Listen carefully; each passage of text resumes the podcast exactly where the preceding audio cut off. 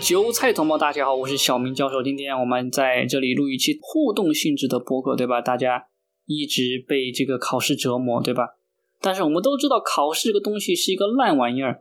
考试它本质上是个什么呢？它本质上是一个竞赛。任何一个所谓的竞赛呀，它都有一个特点，就是你要靠天赋，而且呢，你要不断的训练啊，这可能是两个特点，对吧？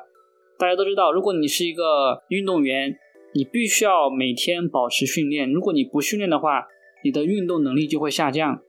啊，考试也是一样的，如果你不练那个题目，你自己去玩了，即便你对这个题目它的知识啊掌握的很深很好，呃，很多人他在考完高考过后，他就会把很多东西就忘了，而且不需要很久，很多人一个月他那个考题就看不懂了。你可能觉得很神奇，对吧？这个小王，你这个对考试这个就有什么感想呢？有什么感想呢？考试，我是觉得说，呃，它其实这个制度本身就是在衡量一个人的能力有没有到那个门槛。但是，其实我觉得很多时候它都会被扭曲。就是你看我们的学生，他们的压力这么大的话，全部的学生都是处于生存模式，那他们。呃，人会开始变得很自私，然后互相竞争，的确，那个创造力也会被也会下降。嗯，对对对，他虽然说这个考试是衡量你们的水平的，滚，对吧？这个不是衡量你水平的。考试的作用，之前小明教授讲过，制造一个门槛，把大部分人挡出去，挡在外面。大家，我们如果你研究过脑科学，研究过大脑，对吧？你就会知道一件事情。人学习东西是怎么学习的？通过创造，通过手把手的实际操作来学习的。就举个最简单的例子嘛，如果你要培养一个篮球运动员，你是怎么训练？都是从小就开始打篮球，开始训练嘛，对不对？你有没有看过一个国家是这么训练的？首先啊，各位篮球运动员啊，你们先到教室里面坐好，然后呢，给你们发本书《篮球基础理论》，好，然后呢，看这本书。然后看怎么运球，对吧？给我考好，给记好啊！这个有考点的啊！传球的时候要用几根手指传，对吧？这些全部都要考的。然后他们就开始读书，读了读了过后，然后开始考试。考试完了过后，一直考到大学，考到全国最好的篮球大学。然后呢，他就给你发一个篮球，开始拍球吧，对吧？你现在已经考了这么久的试了，对吧？有有有，没有人是这么教的嘛，对不对？但是我们现在教的所有的东西就是这么教的。嗯，就是现在考试有一点像是纸上谈兵吧，他都没有教你怎么实做，你根本不懂什么实做，但是就把所有的知识都给他放在一张考卷上面，然后好像你考完，你通过那个考试之后，你就可以拥有这个能力了。比如说你做那个篮球的考试，你通过考试之后，你还是不会打篮球。对，但其实还有一个更操蛋的问题在后面，就是呢，你不管选什么科系，除了医学。你基本上选的大部分科系，它怎么刚好都是四年？对，我也觉得不需要四年。就是其实大学真的还蛮浪费时间的。为什么它要规定四年？为了收你学费。可为什么是四年，不是五年之类的？也可以五年啊。这个应该是有有有原则的，因为他再拖长一点，你就没有教的东西了嘛。你第五年干嘛？因为现在大学第四年已经是什么实习了，已经不学习了嘛，对不对？你再加个第五年，他没有什么好教你了的嘛。这个背后肯定是有原因的。我们刚才想一下东西啊，就是首先我问一个问题，对吧？小王，请在十秒钟之内答出这个问题。你高中学了什么东西？开始。高中。对。国 国语、数学、自然、社会，八九，十，很奇怪呢。对，你不记得自己学了什么东西，对吧？你根本就不记得了。哎呦，可是我觉得它有些东西有内化到我们的那个潜意识里面啊，就是，对我这个你就陷入到一个误区里面了。就是说，虽然他确实有教给你一些东西，但这不代表你就真正学到东西，这是两个问题，这是两个概念。我想说的是，如果你真的按照真真正的教育提升自己学习知识来教，你肯定学到的不止那点东西，而且你会很明确的知道自己到底在哪方面提升了。比如说，我开始会弹吉他了，或者我英语学到可以跟外国人流利交流了，或者说啊，我可以鉴赏各种古典文学了，我可以读懂莎士比亚了，我可以读懂钟楼怪人这些世界名著了，我可以读懂悲惨世界了。你没有，对吧？你不知道自己学了什么东西，你就知道啊，我学了很多课文。高中，所以说很多人就说什么高中这个之前的基础教育啊，应该作为育人为主，对吧？你就不要教所谓的什么技能、什么知识，对吧？而且呢，教授他们怎么探索兴趣，对吧？但问题就在这里，你如果这么教的话，他就没有办法通过分数把所有人划分等级了。你看这个地方做的最成功的，或者是最牛逼的，就是什么呢？就是中国和亚洲国家。我觉得，其实我现在觉得说，就是台湾的什么台大啊、清大那种，每个学校然后都有不同的等级，这个分别根本就是没有必要。他们会说，可能台大没有办法收这么多人，所以需要考试。可是我觉得现在根本现在这个时代根本就没有这个困扰，因为我们甚至可以，就我们现在可以把上课的内容通通都放到网上面，那你你根本就不需要那些什么。你根本就不需要，就是去限制名额啊！我们现在的大学其实都可以去容纳更多的人，就甚至甚至全台湾的人都可以去，都可以去上台大课了。就不知道为什么是是谁要一直去维持住这样子一个金字塔，对啊？对对对，我们现在就面临一个问题什么呢？就是说，他就是你们通过统一的考试啊，进所谓的清华、进北大、进台大，对吧？但是呢？各个学科他又不愿意是一个统一的考试，让大家统一来公平的来竞争。比如说那个什么考试，司法考试就是一个统一的考试，对吧？不管你是什么学校毕业的，只要那个司法考试一考过，你就可以拿律师的资格证，对吧？但是呢，他会在这个律师的行业里面自动的人为分等级，对吧？你说你是哪个学校毕业的，就我就收你；不是哪个学校毕业的，我就不收你。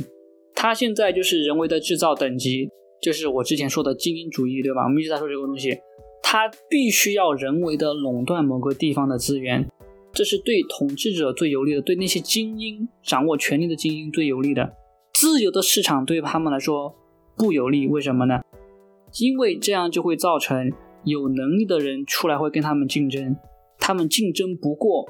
最明显的例子就是之前我们做那个主流媒体的时候，我们说现在主流媒体他们的电视没人看，现在都看。什么 YouTube 频道啊，大家都去看网络上的东西了，对不对？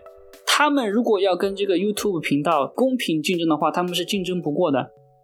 然后这是其中一个大家都知道的可以公平竞争的地方啊。你想想，如果其他地方，比如说法律，如果法律是公平的话，你觉得你是这个斯坦福或者是哈佛毕业的法学生、法学的学生，跟一个可能就是稍微研究法律、懂一点法律的人打官司，只要他懂得足够多。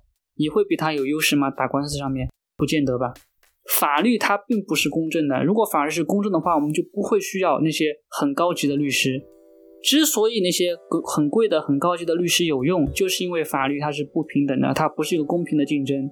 谷歌它就算犯法了，你抓到他犯法的证据啊，你告不了他，因为他的律师团可以曲解这个法律，歪曲这个法律，他们背后都是一伙的，跟法官啊什么陪审团，对吧？然后有人这里说什么呢？学太多也只会造成分心，真的吗？真的吗？你确定吗？你知不知道很多那些贵族的后代、精英家族，你知道吗？他们从小怎么培养自己的后代的？都是很多东西什么都会啊，又会小提琴，又会什么几种语言，又会做这样，又会做那样。精英的小孩，你看，你看那些哈佛的、那些耶鲁的，对吧？那些常春藤的，都是这样的。人他本身就很适合学各种各样的东西。造成分心只是什么呢？你考试没有办法专心考试了，但是人学习知识是很快的。好，现在我们就要谈到这个大学里面的考试，这个就很有意思。大家都上过大学对吧？有些人没上过大学没关系，给你们讲一下大学的考试是怎么样的。不管你是什么学校，不管你是台大的、清大的还是一般大学的，它都是一个流程，就是你先去上课，上课了呢，老师就会在课上讲，比如说一个小时、两个小时，对吧？然后呢，讲完课过后呢，你就回家，回家，对吧？回家，然后你做作业，过两天再去上课啊，你再听讲，然后再回去做作业。好，这样重复两三个星期过后，老师说好了，我们现在期中考试了。然后呢，把我之前所有讲过的东西都记下来，然后我们要出题，出题考你。而那个考试，我最大的意见在哪里呢？那个考试覆盖老师之前几个星期讲的所有的内容，对吧？其中哪些内容重要，哪些内容不重要，他虽然跟你说。但是它毕竟里面细节很多啊，对吧？任何科目都是这样的嘛，它，它就可能是很随意的，就几秒钟、十多秒钟带过的一个知识点，啊，它就在里面就给你放到那个考题里面去了。然后你说这个问题好像看过，但是没有太在意，不好意思，没分儿，懂了吧？确实，确实，那些题目就是专门去为了去考倒你而已，就是老师一个好胜心而已。对，他有时候呢可能会说没有，我就是看你有没有了解这个问题，对吧？但是很多问题，你如果真的是去给一个公平的机会去了解这个这个内容的本身，你其实是不至于在那个考试里面就这个分就丢了的。比如说我是我学英语，对吧？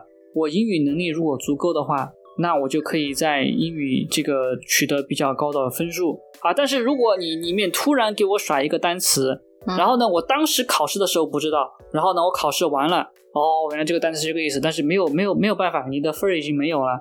你的考试成绩多好，就取决于你的运气有多好。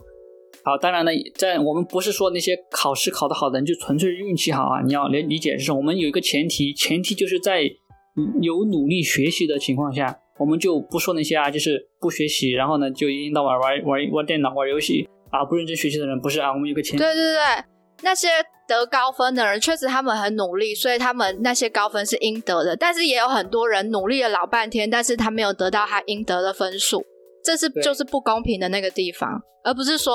哦，所以我们要让那些不努力的人肯高分吗？不是这个意思。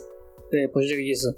比如说，我给你们讲啊，就是我的那个在大学里面，对吧？有一个科目，我之前一直在群里面讲，对吧？我那个 AI 的老师，就那个傻逼的老师，一上课就开始讲那个什么数学，开始讲微积分跟线性代数组合，线性代数的矩阵加上概率，再加上微积分，算神经网络，哇，知道吧？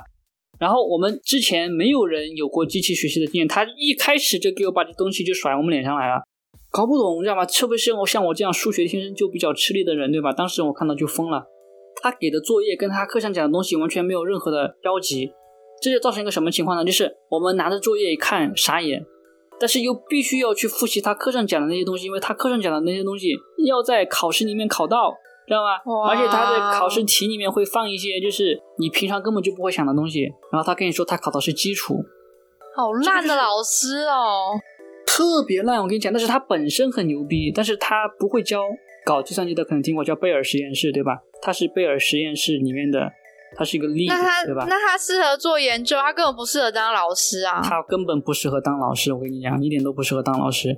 他就。在这个就重复了几次，对吧？他每次的作业他自己都没有做，呃，很多人就把他那个作业已经拿出来做，然后呢，呃，就会发现很多问题，对吧？他说啊，其实我没有真正的试验过这个东西。最后最操蛋的事情就是什么呢？就是这个班级里面有四分之一的人，还是十百分之十五，当然是四分之一的人拿了 A，他就说什么呢？啊，这个是因为他是排名嘛，他不是说你只要考得好。你就能拿前面的名次，他是要排名的，知道吧？就是如果大家都考得很好，你还是拿不到 A。这个问题操蛋的地方就在于，这个老师他教他教的很难，所以说你的分不高。但是这个老师之前就上个学期是另外一个老师教的，他教的就是那种很正常的，嗯，AI 就是循序渐进的，他们教的完全不一样的东西。所以说，如果你上了那个老师的课，你这门课大概率就是 A 或者 B；但是你上这个老师的课，你大概率就是 C 或者以下。那那不能选吗？就是都去上那个上一堂老师的课。那个老师他这学期不教了呀，啊，这学期就是这个老师教。然后你那是看运气耶。哎，你们老师根本就你们老师根本就是乱搞这个考试，然后然后根本对于你们的分数根本就是随便乱评，然后结果这些分数都会影响到你们一生。你你们之后说影响到一生，对对对，反正就是这个样子的，就是它会影响到这个整个学校的这个在学校的状态，知道吗？像他那样搞，而且很多的国际学生都已经崩溃了，因为他们不能退课。嗯，我大学的时候也是，有些教授教的很好，有些就教的很烂。对，这个就是大家都知道，这个就是你选课，这个就是运气，对吧？好，现在我们就要讲啊，这个考试它是一个比较低端的标准，这个知识本身的掌握它是一个更高的标准。我现在推崇的。不是说我们就不考试了，对吧？我是在推崇我们要一个更高的标准来要求我们自己，或者是要求学生，就是要求他们要更优秀的，基本上熟练的掌握这个知识本身。这是比考试本身从某种程度上来讲要更难的。但是呢，考试就说啊，你考试你及格了，然后你就可以继续的学了。但是他没有在意你对这个知识本身的了解有多少，所以呢，你这个知识本身就会很多的漏洞，然后这个漏洞越积越多，越积越多，最终到一个部分，你就会在一个天花天花板上面，你就没有办法再前进了，你就会造成一个现象是，你怎么努力都考不好，就是因为你的知识漏洞很多。但现在的这个学校它不是这么设计的，它设计就是你要考一个分，你个分高就可以了。好，然后现在我们就要说这个第二个问题了，对吧？刚才我们说过，刚才那个只是门槛，很多人就觉得考上台大的那些医学系的学生，他们都很聪明，对不对？其实就是因为他们刚好适合那种先读书，然后记，然后考试那种学习方法而已。对他们都是考试机器。对，什么是考试机器？考试机器就是他们很适合干考试这一个事情，但不代表他们适合干这个事情本身。就之前小明不是做直播骂医生吗？包括现在那个苍狼哥，还有那个什么黄聪宁的的那医师，为什么骂他们？因为他们就是很适合把学校教的东西写在考卷上面，但是他们自己没有任何的判断。比如说疫苗安不安全？安全，为什么安全？因为这个是权威告诉他们的。如果他们有一点自己的判断力，他们不会说疫苗安全的，因为这个期间疫苗有很多不规范的事情发生，有很多的疑点。可能说不行啊，小明他是台大毕业的，他不是智障，不是他就是智障。你是说他们就只是会记下来，然后有点思考，有点僵化。你给他什么，他他像块海绵一样，给他什么就吸什么。但是他没有自己独立思考的能力，他不会去思考说这件事情他到底是怎么样。对，是吧？完全没有任何的思考能力。对你这个说的很好，你这个说的很好。这个就很适合用来去偷技术什么的，对吧？对吧？但是自己要思考、要研究的时候就研究不了了。嗯，然后我就说，医生这个职业，对吧？它主要是什么？治病救人，治病就包括诊断，诊断就需要有自己的判断。之前小明在那个电报里面，我不是翻译了一个医生的这个访谈嘛，对不对？他说了，大部分医生，百分之九十的医生，他们平常在干什么事情呢？找同温层，对于某个病情，他们经常去参加什么研讨会呀，对吧？就讨论这个病情该怎么诊断，该怎么治。但是疫情一爆发，他们没有办法见面了，很多的医生，百分之九十的医生，他就不知道该怎么办了，他就没有办法自己做判断了。是啊，对，他们他们不会试训哦之类的，没有了，没有就没有试训了嘛，他们也不试训了，这个就很很困难，知道吗？这个就很困难，因为这个他们这个会议啊，他们就是实体的会议，这个。啊，反正就没有了，反正就没有了。现在这个问题就在这个苍狼哥身上有很明显的体现，对吧？看到没有？疫苗很安全，疫苗血栓的几率是四十五万分之一，他就是在重复官方的话嘛。